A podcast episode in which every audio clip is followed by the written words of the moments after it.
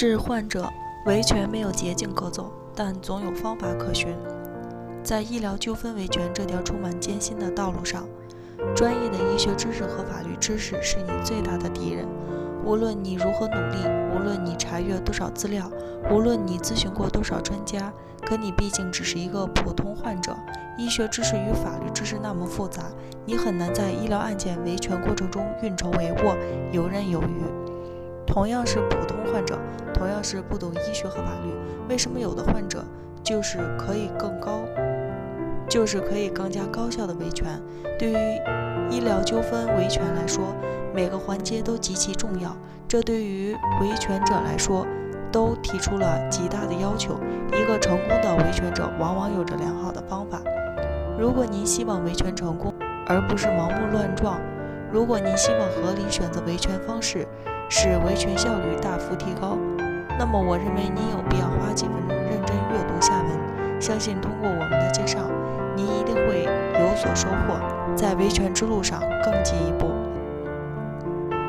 大家都知道，医疗案件其实需要两方面的知识，即医学知识和法学知识。正所谓隔行如隔山，医生懂医，但是不懂法；律师懂法，但是不懂医。案件的复杂性就在于此，所以对于既不懂法也不懂医的普通患者来讲，就更难解决了。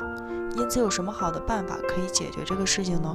我们认为，既然医疗案件需要这两方面的知识，所以我们还得从这里入手，将医学与法律有机结合，这样才能更好的去应对医疗案件。那么具体来说，怎么操作呢？首先，在发生医疗纠纷之后，接去找律师进行诉讼，因为此时你还不知道医院是否有过错，医院有哪些过错，这些都是非常专业的医学方面的问题，得由相关医学专家结合你的病历材料才能得出结论。律师也帮不了你，因此在发生医疗纠纷之后，你可以带着你的病历材料去咨询相关领域的医学专家，进行一个大致的评估，判断一下医院是否有过错，你是否有诉讼的必要。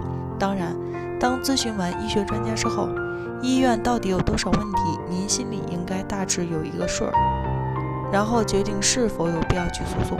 最后。假如医院的过错比较大，有诉讼的价值，那么您就可以直接去请一位律师帮助您进行诉讼了。因为在之前，医学专家已经帮助您把医学的过错给你梳理清楚了。医学部分没有问题的话，您直接请一个律师帮助您完成法律方面的程序。这样一来，维权的效果肯定是事半功倍。由于医疗案件涉及的医学知识和法律知识，所以我们只有先将医学方面的问题弄清楚。然后再走法律程序，将医学知识与法律知识有机结合起来，最后维权才可能成功。维权没有捷径可走，但总有方法可循。最后，祝大家都能维权成功。北京伊顿健康汇聚了国内外知名的医疗专家、司法鉴定专家、法律专家，为患者提供医疗评估服务。判断诊疗行为是否规范、合理、合法。如有需要，请咨询我们的热线：四零零零六七二五七二，支付宝生活号已上线。欢迎大家搜索“一锤定音”进行关注。